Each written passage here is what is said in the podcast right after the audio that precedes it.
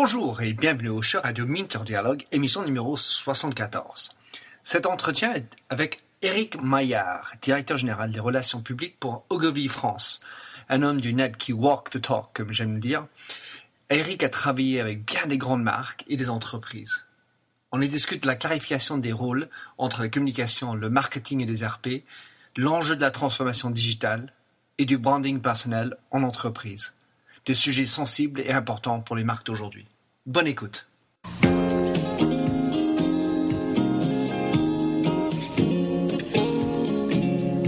Allô, bonjour et bienvenue sur l'émission radio téléchargeable Minter Dialogue où on parle des marques, de l'Internet et les nouvelles technologies. Je suis Minterdial, votre compère pour cette émission radio téléchargeable, autrement dit un podcast. Je suis auteur du blog minterdial.fr où vous trouverez les show notes pour l'entretien qui suit, avec l'ensemble des sites et des liens cités dans l'émission. Si vous lisez anglais, j'ai également mon blog en anglais, themindset.com, T-H-E-M-Y-N-D-S-E-T. Plongeons alors dans cette nouvelle émission de Minter Dialogue. Bonjour et bienvenue au show radio Minter Dialogue. Aujourd'hui, je suis avec quelqu'un que j'ai rencontré en fait en Google Hangout, un peu inouï, avec Rémi Flamelin. Je ne sais pas comment dire ça, mais. Euh, et euh, il s'appelle Eric Maillard. Alors, Eric, peux-tu te présenter, s'il te plaît? Qui, qui es-tu et ce que tu fais?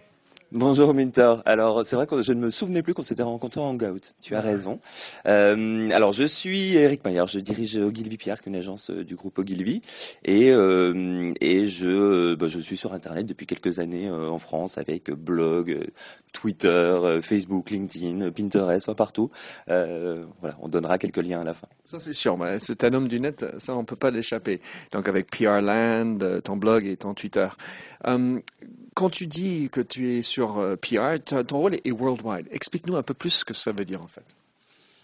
Alors, être sur les RP, euh, le principal de mon rôle est, sur la France et ça m'intéresse de réfléchir euh, à ce sujet-là sur la France, parfois étendu à l'Europe, mais on est dans une organisation mondiale, mais je, le fais vraiment intéressant sur la France.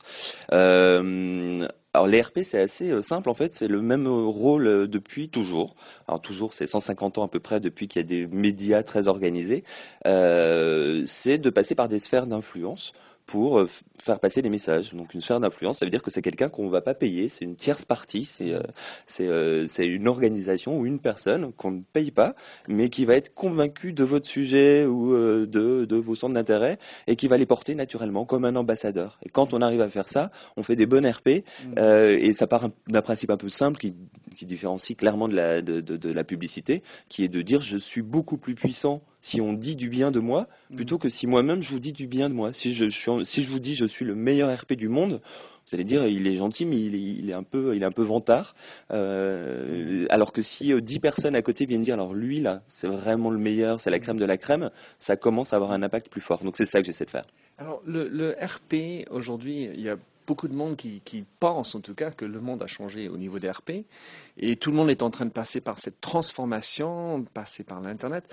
Et les, les rôles de communication euh, sont multiples dans une organisation. Il y a le marketing qui a ses messages à passer, et je ne parle pas de corporate, mais euh, il y a aussi la communication. Ensuite, il y a l'RP. Et tout ça, tout le monde se sent un peu bouleversé. Comment est-ce que toi, tu définis euh, les rôles des uns et des autres pour qu'il y ait une espèce de clarté, pour qu'on ne trébuche pas les uns sur les autres? Alors c'est vrai que la montée en puissance du digital et du social comme impact des, des, lignes de démarcation qui sont un peu floues, c'est-à-dire finalement plus personne, surtout tout le monde a l'impression que on est sur des mêmes territoires et que et que il y a, y a, plus vraiment de différence entre les métiers. Moi, je crois exactement à l'inverse de ça. Je crois que ça, ça ramène aux fondamentaux de chacun des métiers mmh. euh, qui sont, euh, bah voilà, qui ont chacun leur vocation. Sur les RP, je l'ai dit, c'est plutôt l'influence. Quand on est euh, en direction marketing, on va s'intéresser à ses cibles. D'un point de vue euh, commercial euh, et d'un point de vue image d'ailleurs, ça, intègre la communication. Quand on est euh, directeur commercial, on va évidemment être sur du ce qu'on appelait avant le trade marketing, le terrain. Enfin, on, a chacun nos, nos, enjeux, nos propres cibles. Après, oui, quand on dit digital, tout le monde se dit, eh ben voilà, il faut que j'aille euh, sur Internet euh, créer le buzz et euh, faire parler de moi et que je fasse de la pub, du CRM, de DRP ou du marketing direct. Je, je, vais utiliser exactement les mêmes moyens, les mêmes canaux moi, je crois pas. Je crois pas que ça marche comme ça. Je crois pas que ce soit la, réalité. Sur le trade marketing, mais il y a le, le social shopper aujourd'hui qui existe. Euh, sur les, les, RP, on a euh, des approches, des approches social media très spécifiques. Sur euh, la publicité, oui, elle intègre une dimension sociale aujourd'hui, mais mm. ça reste une démarche publicitaire. Donc tous les métiers sont quand même très, très dans, leur cadre d'origine, qui ramène quasiment à, à, au livre de du marketeur ou de, pour ce qui me concerne, David Ogilvy, mm. qui m'expliquait ça, euh, dans, qui m'explique ça dans ses bouquins qui ont été écrits il y a 40 ans, quand même. Alors, je, te suis et j'ai envie de dire quand même que, de point de vue de l'influenceur ou le consommateur et ou d'autres audiences, souvent ils vont se retrouver sur le, même endroit, qui est en l'occurrence une page euh, Facebook ou autre chose. Donc la complication en entreprise, c'est que alors, quand bien même on a une cible définie, on est sur une plateforme qui est souvent un peu en mixte. Alors, comment est-ce qu'on s'en sort avec ça, à ton avis? Alors, ça oblige à une chose qui est absolument terrible, c'est qu'on n'a plus le droit de travailler en silo dans les organisations. Mm. Euh, alors, j'ai une bonne nouvelle, c'est qu'on est tous d'accord là-dessus et que ça fait à peu près dix ans que j'entends ça dans toutes les conférences, mm. partout dans le monde tout le monde, avec euh, évidemment la salle qui hoche de la tête en disant oui, bien sûr, évidemment, euh, nous n'avons plus le droit de travailler en silo. Euh, donc c'est bien qu'il y ait un consensus. Mhm. La mauvaise nouvelle, c'est qu'on n'y est pas du tout dans les organisations qui mhm. sont encore en silo. Alors c'est vrai bah, dans les entreprises, c'est vrai aussi dans les agences, hein, dans une certaine mesure. Il faut que les agences fassent également leur révolution d'intégration. Il faut que les gens travaillent ensemble pour pouvoir gérer des espaces qui, comme tu le dis très justement, sont des, des espaces de mixité. On va réunir des clients, des influenceurs, des décideurs, de l'interne. Tous ces gens-là sont euh, ensemble sur une même plateforme. Euh, il faut qu'on y ait une, une, approche cohérente qui fonctionne pour tout le monde, qui soit réfléchie tous ensemble, sinon ça crée des mauvaises surprises. Mm. Et on en voit à peu près tous les jours des mauvaises surprises. Donc, euh, ouais, sortir des silos, ça devient une urgence et, il faut arrêter de hocher de la tête et il faut passer à l'action.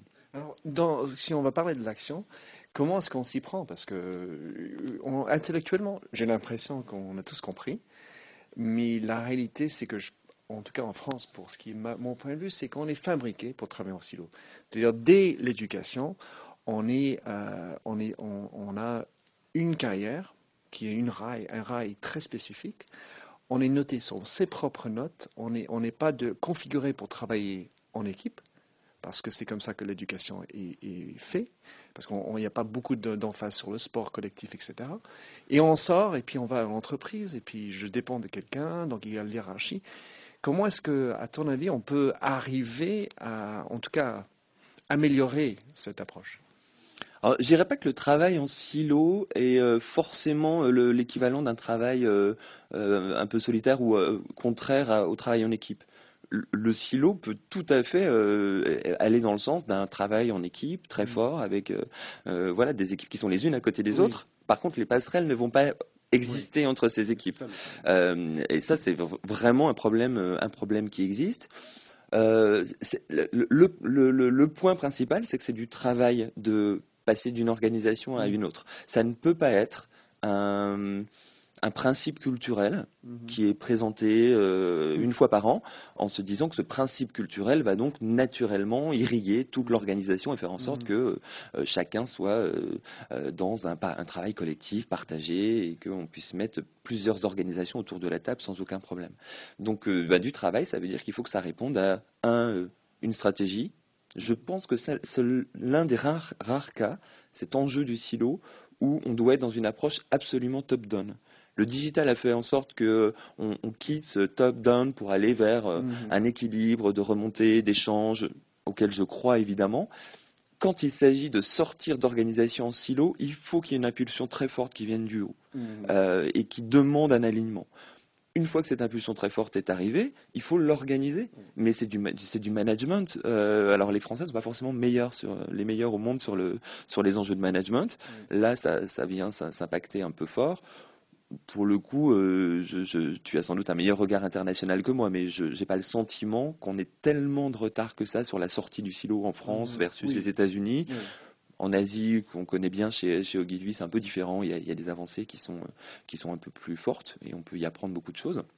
Mais je crois en tout cas que ça doit répondre à une volonté très structurée, très organisée, avec des responsables du projet, euh, des gens qui ont des objectifs et qui doivent faire en sorte de, faire évoluer l'organisation d'un point A à un point B, comme on le ferait pour n'importe quel projet. Il y a peu d'organisations, ça existe aujourd'hui. Ce qui me fait penser, en fait, euh, ce que tu avais dit au tout début, c'est que tu as dit ça prend du travail, donc ça prend du temps. Et comme le temps est limité de façon générale, ça veut dire dans ta stratégie, ce que tu ne vas plus faire pour te donner le temps pour ce qui est important. Et je pense que là, pour moi, est la clé. Au lieu de dire, ben, c'est comme d'habitude, sauf qu'on rajoute ce temps de travail qui est plus élaboré, plus compliqué, on ne se connaît pas, on a des méfiances, il faut traverser ces, pas qui nous met en, mettent en silo. Et, donc, euh, il faut juste aussi se dire qu'est-ce qu'on va arrêter, ce qu'on va arrêter de faire pour qu'on se donne le temps absolument, ou créer un projet euh, euh, spécifique avec mm. peut-être des budgets, des gens, des postes, des, voilà, des, euh, des, organisations pour prendre cette mission. Nous, on l'a fait pour un grand opérateur téléphonique au niveau mondial il y a cinq ans. Mm-hmm. Quand on dit prendre du temps, en l'occurrence, le changement d'organisation a été piloté en trois mois, ce qui est très peu de temps. Mm. Mais il y avait une vraie volonté qui venait d'en haut, mhm. un budget qui fait que ben ils se sont payés une agence comme Ogilvy pour euh, pour euh, le, piloter, le mettre en œuvre, des roadshows euh, partout dans le monde pour présenter la structure, les évolutions, sachant que c'était vraiment l'intégration du, du, social dans l'organisation. Mm. Donc comment on a mis autour de la table euh, non seulement évidemment la communication, le marketing, mais également le juridique, euh, le, les RH, euh, les call centers qui sont absolument clés. on a mis toutes les organisations ensemble, on a réfléchi à l'évolution un mois de travail, ça ne demande pas plus pour réfléchir ensemble à ce niveau-là. Et puis ensuite, deux mois pour euh, le roadshow qui fait qu'on va faire descendre les outils, qu'on va euh, train the trainer, c'est-à-dire euh, dans chaque chaque organisation faire en sorte que chacun puisse expliquer où il est, pourquoi on, avance dans une direction ou dans une autre. Donc oui, c'est du temps, mais dans le sens énergie. C'est pas forcément deux ans de travail. Ça peut se faire en trois mois, mais c'était une équipe d'une quinzaine de personnes pendant trois mois. Ce que je, je, je, sens, enfin, je retiens de ce que tu dis, enfin, un, c'est l'impulsion d'en haut bas, et que, ce que dans mon expérience, l'important, c'est que ce n'est pas simplement une impulsion, mais c'est un comportement qui vient d'en haut.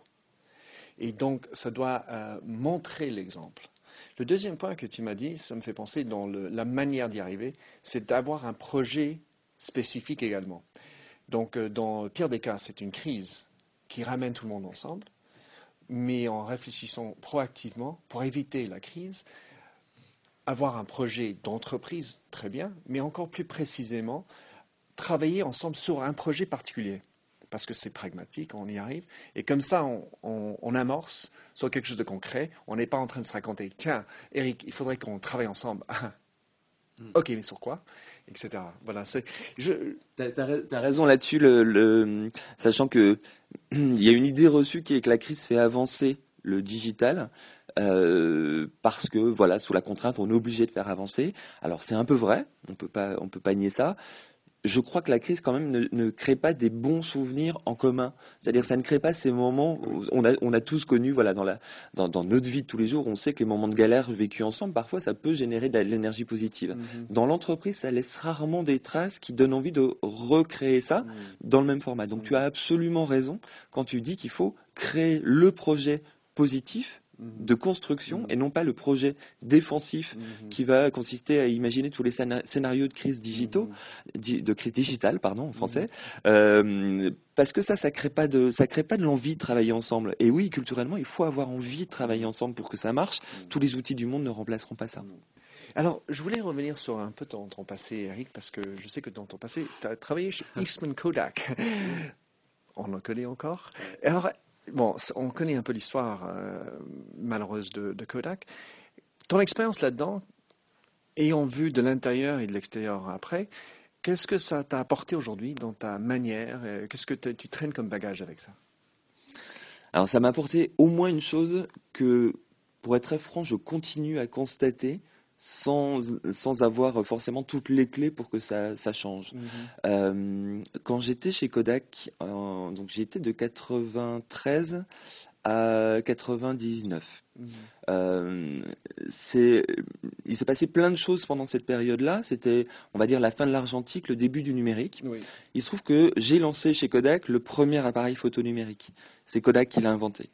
Euh, qui était un gros appareil photo numérique avec une grosse batterie derrière qu'on trimballait. Enfin, voilà, mais c'était en, donc en 93, 94.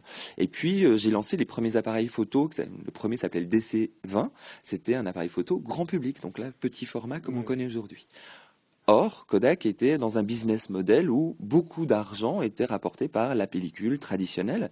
Et là, on essaie de tirer le fil aussi longtemps que possible pour essayer de voilà de, de, de, vraiment presser le citron comme on dirait euh, en français jusqu'au bout et, euh, et donc euh, je me souviens qu'en 1996 on a lancé un format qui s'appelait l'APS que tout le monde a oublié et c'est très bien comme ça. Bon, alors Milton s'en souvient, mais tu es, nous sommes deux. voilà.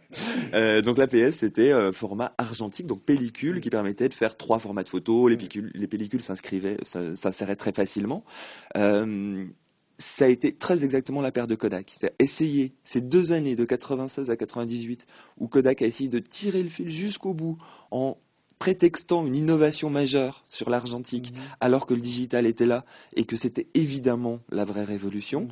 Euh, Kodak a accepté de porter alors que tous les, acteurs de, la photographie de l'époque, les Canon, euh, Fuji, enfin tout le monde y était, Kodak était très en première ligne sur euh, l'APS et l'Advantix et a vraiment été rangé dans la catégorie de voilà la photo d'avant. Euh, j'ai vu des innovations absolument incroyables chez Kodak. Euh, il y en a qu'on utilise encore tous les jours. L'écran OLED, qui est l'écran de haute qualité, au-delà même de l'écran LED qu'on voit sur plein d'appareils photo notamment et sur d'autres choses. C'est une innovation brevetée Kodak. à un moment, innover est important, mais si commercialement on continue à faire porter euh, euh, toute l'emphase les budgets sur ce qui rapporte de l'argent plutôt que ce qui va rapporter de l'argent, on est mort. Kodak est très exactement un exemple de ça et j'ai une mauvaise nouvelle, c'est que je le vois tous les jours chez plein d'acteurs aujourd'hui. Euh, alors sur l'électronique grand public, c'est un peu un mode de vie parce que les cycles de produits sont tellement courts qu'ils sont obligés de retenir les innovations, sinon tout serait mort d'emblée avant même que ça arrive en magasin. Donc on comprend qu'il faut mettre du sens dans tout ça mais quand même, il y a un vrai enjeu à arrêter de mettre de l'argent sur ce qui rapporte de l'argent aujourd'hui et mettre de l'emphase sur ce qui rapportera de l'argent demain. Ça, manque cruellement. alors, euh, sans citer ce où ça se passe mal, est-ce que tu as en tête des exemples de virages euh, qui te paraissent les bons? Ah, alors tu me poses la question sur là où ça se passe bien, plutôt que regarder là où ça se passe mal. C'est intéressant. Euh, et en plus, c'est doublement intéressant parce qu'on regarde toujours là où ça se passe mal. C'est comme les journalistes, le train qui n'arrive pas à l'heure, tout ça. C'est plus intéressant que celui qui arrive à l'heure. Ok, qui est dans une bonne, euh, dans une bonne révolution? Euh... Laisse-moi réfléchir. Oui, pas, pas, évident sur le taf. C'est que... pas, évident parce que les acteurs qui viennent. Kodak avait quand même euh, la, la, particularité d'être sur d'abord plein de marchés, pas que la photo, mais le cinéma également. Enfin, tous les marchés qui ont été balayés par le digital, euh, Kodak était dessus. Donc c'était quand même euh, voilà mm. particulier. Et c'est une boîte euh, qui, qui, a été créée en maintenant il y a 100, je sais pas combien, 100 ans, quelque chose comme ça, plus, plus de 100 ans. Ouais. Euh, et du coup, du coup des boîtes aussi historiques mm. qui ont été sur des marchés qui ont été autant chahutés mm. et qui auraient réussi la bonne révolution. J'en ai pas immédiatement qui me viennent, mais tu as, une idée en tête, toi? En fait, ce que la question, en fait, est, un peu cruel, mais peut-être il n'y en a pas tellement. Car le problème, c'est qu'on voit beaucoup plus les, nouveaux entrants qui frappent fort dans la téléphonie, dans ben, le, commerce en ligne, euh, ou, bien des petites marques qui sont un peu niches. Je prends un qui se prête, euh, Michel Augustin, où ils sont arrivés avec un peu l'état d'esprit déjà dans l'ADN, que ce soit par les, les fondateurs et encore dans l'entreprise. Pour ceux qui sont nés avant, la capacité de faire, faire cette transformation, il n'y en a pas beaucoup. Je, pourrais en dire un, sans, pour autant dire que c'est un grand succès, mais IBM, c'est quand même, ils ont fait un virage incroyable, ou ce qu'on appelle en anglais un pivot, où ils ont fait un pivot d'un business model à un autre, en, prenant en compte le virage. On va, dire, si on regarde derrière, toutes les autres boîtes de conseil sont en train d'essayer de faire la même chose. Ils restent dans le conseil, mais là, c'est orientation, expertise dans le digital. Euh, les, agences, par ailleurs, ils sont en train de dire, on traditionnellement sur une autre forme, maintenant on vient de digital. Mais euh, voilà, c'est une question un peu difficile. Je, je, je ne, si tu as d'autres, tu peux, tu es bienvenu. Alors, ceci dit, je, suis content que tu cité bien, parce qu'il se trouve que c'est quand même un client de oh, Gilby et que, et que c'est, que c'est, que cette stratégie Smarter Planet qui est absolument euh, brillante, je peux le dire, parce que j'y suis absolument pour rien. Euh, effectivement, est, est, un, est, est, un bon exemple, mais alors c'est c'est plus qu'un retournement chez IBM parce que euh, quand même on part de d'une marque très perçue pour des produits grand public, hardware, euh, qui est mm, une, aujourd'hui une entreprise voilà dans le conseil en B2B et qui euh, qui, qui, garde un vrai une vraie longueur d'avance dans la vision, dans la façon dont le digital doit voilà s'organiser. Tout ça est très bien piloté par Johnny Iwata qui est qui est directeur marketing et qui fait un boulot incroyable. Donc oui, c'est un bon exemple, mais alors pour le coup, ouais, c'est un retournement qui est, qui est, qui est une évolution du business qui va au-delà même du digital. C'est-à-dire qu'ils ont changé la, leur organisation. Mais c'est vrai, euh, j'aurais dû y penser. Non, mais ça tombe bien que c'est moi qui en parle comme ça. Sinon, ça fait toi en train de vanter tes clients. Mais, euh, et puis, il y en a d'autres. Mais le problème que je pourrais, c'est dans ces listes, j'en ai pas ici en France. C'est ça que, qui me charrie. Alors, je sais que tu as été à Social Media Week euh, il y a peu de temps, mi-octobre, et on a parlé de l'identité de l'individu dans une entreprise et ce personal branding et cette confrontation entre la marque de l'entreprise et la marque de l'individu au sein de l'entreprise. Tu as un moyen de gérer ton propre identité, tu as 10 000 followers sur Twitter, tu as ton blog qui est super lu, donc, tu as une identité forte, mais submergée, enfin, ou sous-titrée par euh, PR Land. Donc, ce n'est pas Eric Maillard. Donc, toi, tu as ton approche à toi, mais face aux autres, quelle, quelle consigne est-ce que tu apportes? Parce que tu as un vrai vécu, euh, et c'est pour moi un des grands enjeux de cette transformation digitale, de, parce qu'il faut garder les talents, il faut les motiver, de l'autre côté, il faut promouvoir son business. Comment on fait? Quelles, quelles sont tes consignes? Alors la première consigne, elle n'est pas du tout originale. Je suis désolé pour ça, mais euh, elle, pourrait euh, répondre à absolument toutes les questions. Il faut avoir un tout petit peu d'objectif. Il faut savoir un tout petit peu ce qu'on veut avant de commencer à se demander euh, la, posture qu'on va prendre. Donc moi, quand je suis arrivé sur les médias sociaux, mon objectif, c'était d'être dans un mode laboratoire, comprendre de l'intérieur comment ça, mhm. ça marche. C'était pas du tout d'être dans euh, une promotion personnelle euh, euh, de type personal branding. C'était pas du tout d'avoir un outil force de frappe au service de mes clients. Ça n'est pas ça mon objectif. Donc tout ce que j'ai fait répond à ça. Voilà, PR Land existe beaucoup plus que Eric Maillard Ogilvy mhm. sur le web très clairement.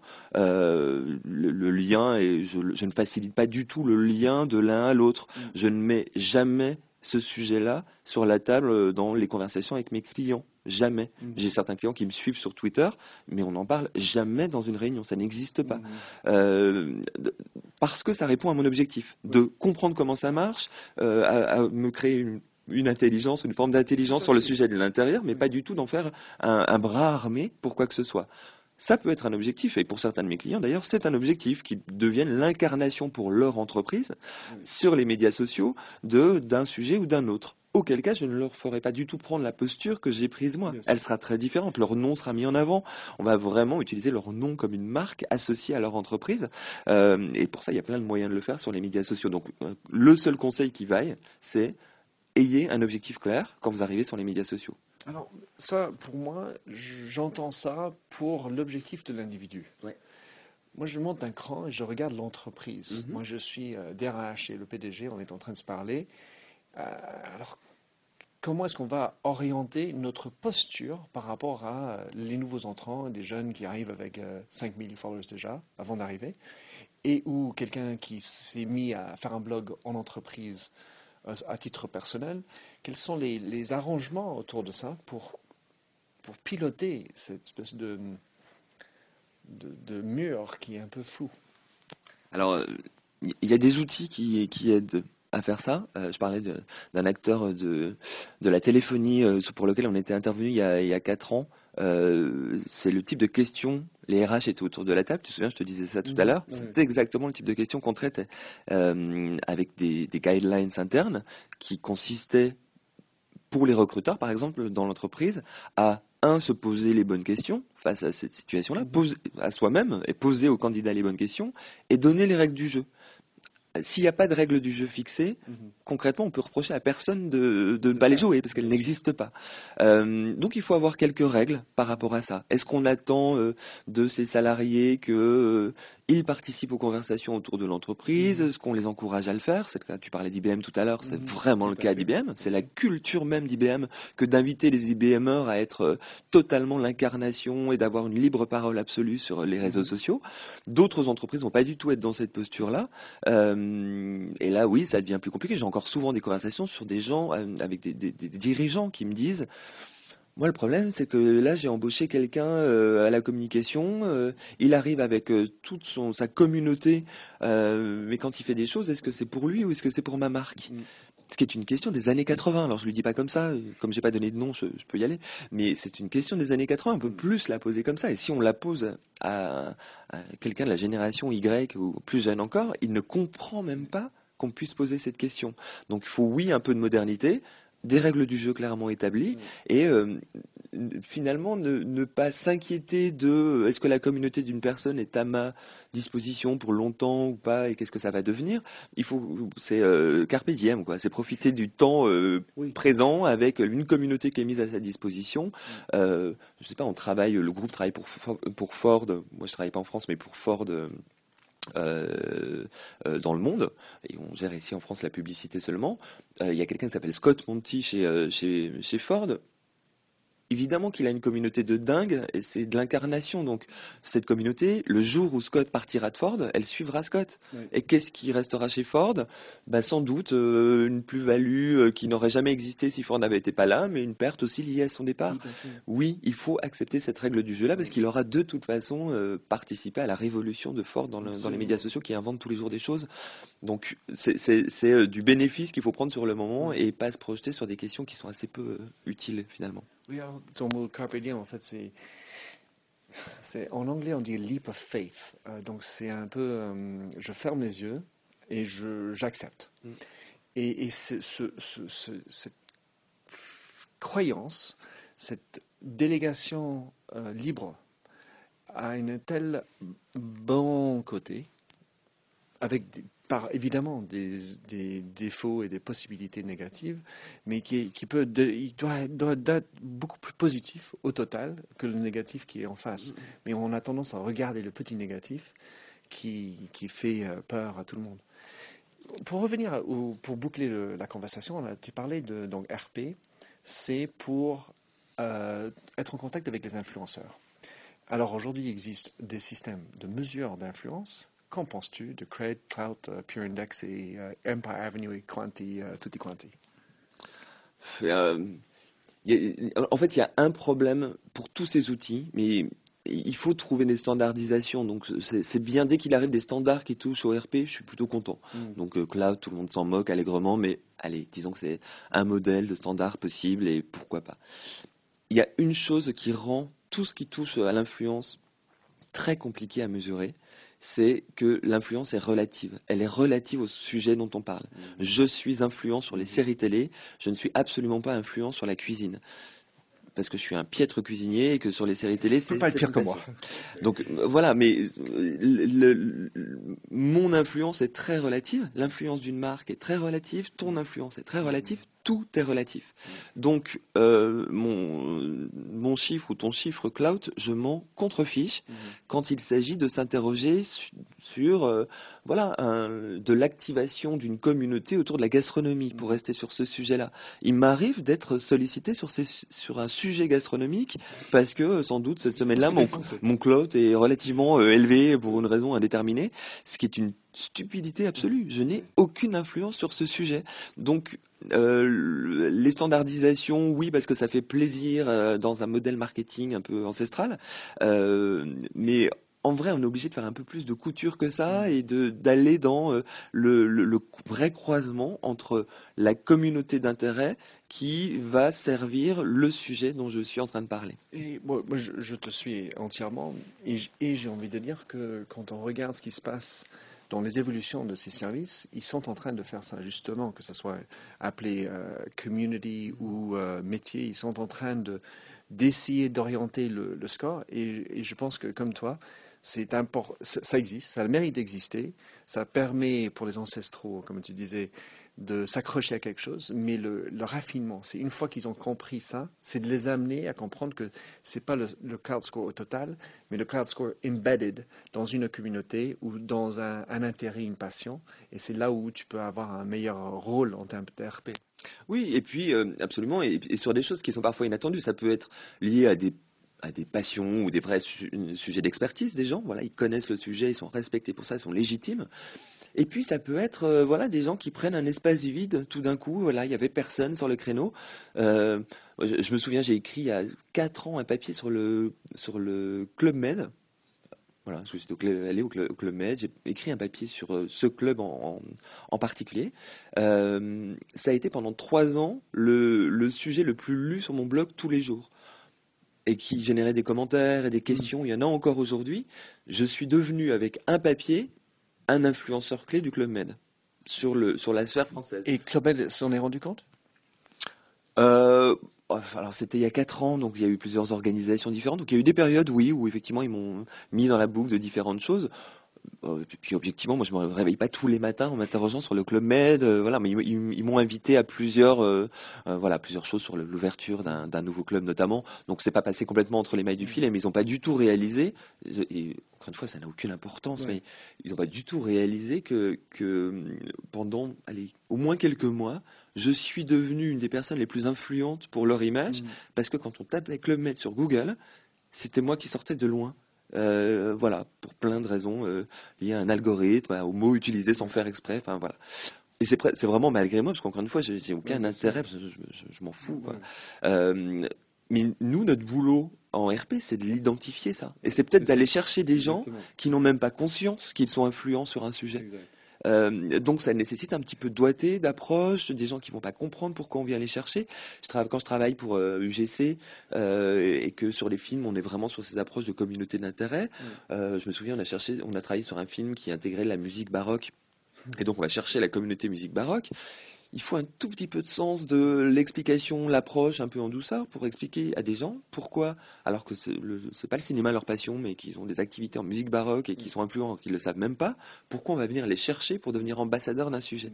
Euh, je, ne crois pas qu'il y ait d'autres métiers que les RP qui sachent empoigner cette espèce de longue route pleine de susceptibilité, de voilà, de détours pour embarquer des gens qui euh, vont pas d'emblée comprendre pourquoi, qui risquent d'avoir le, sentiment de se faire un peu manipuler, alors qu'on n'essaie jamais de les manipuler, on essaie de les emmener avec nous parce qu'ils en ont envie. Et, euh, et voilà, et, je pense que c'est en ça que c'est vraiment important d'être dans la compréhension des communautés, des, de l'influence des gens, euh, parfois malgré eux, malgré eux, et puis de la façon de les embarquer élégamment et avec leur consentement. ça me fait penser à un rôle d'investigation. Alors, euh, donc, Eric, un plaisir d'avoir t'avoir sur le show. Je te remercie beaucoup. Et comment est-ce que quelqu'un peut te suivre, te contacter s'il a envie de poursuivre la conversation? Alors, s'il a envie de, de, de, beaucoup de choses tous les jours, avec des live tweets, euh, presque trop, il y a Twitter, PRland, mais euh, là, il faut être un peu... Euh, il y a parfois des choses intéressantes, il y a parfois des choses très légères, ça rentre tout à fait dans cet anti-personal branding dont je parlais tout à l'heure, parce que je ne suis pas sûr qu'un client qui soit là aurait vraiment envie de travailler avec moi, mais je m'y amuse bien. sur les choses un tout petit peu plus intéressantes, j'espère, il y a le blog sur lequel il m'arrive encore d'écrire sur des sujets professionnels, donc prland.net. J'écris sur les séries, sur le plus du Nouvel Ops. Euh, voilà, ça fait trois endroits un peu. Et puis pour le boulot, euh, un moyen de contacter? Alors sur le boulot, euh, il y, a, y a un blog dont je suis très fier parce que depuis trois ans, on a donné, j'ai donné les clés à toute l'équipe euh, qui a la possibilité de publier sur euh, euh, le blog ogilvy-pr.fr. ils ont vraiment les clés, je ne valide pas. Ils connaissent les règles du jeu qui évidemment doivent. On fait un peu attention à pas impliquer nos clients pour qu'il n'y ait pas de conflit d'intérêts. Mmh. Mais au-delà de ça, c'est carte blanche. Et donc c'est pas un blog où j'écris, j'ai écrit une ou deux fois, mais c'est mes équipes, j'en suis super fier. Et donc allez plutôt, s'il y a une chose à aller voir, donc, tout ce que j'ai cité, c'est plutôt le blog de Ogilvy Pierre. Eric, je te remercie beaucoup. Merci à toi. Alors merci de nous avoir rejoints pour cette émission de Minter Dialogue en français. Vous trouverez les channels sur minterdial.fr.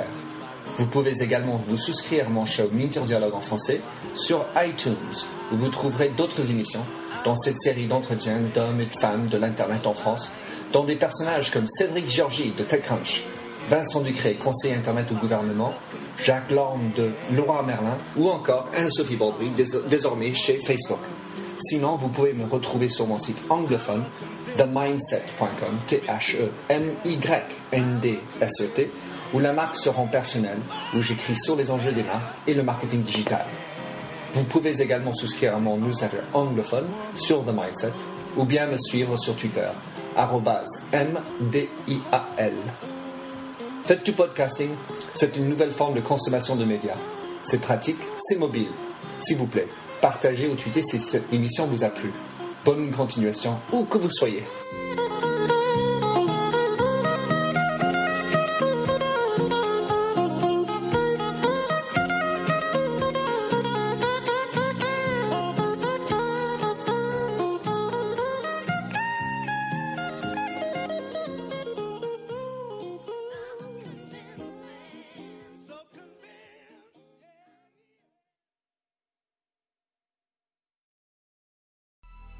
Coming up on 5 Minute News, I'm Anthony Davis.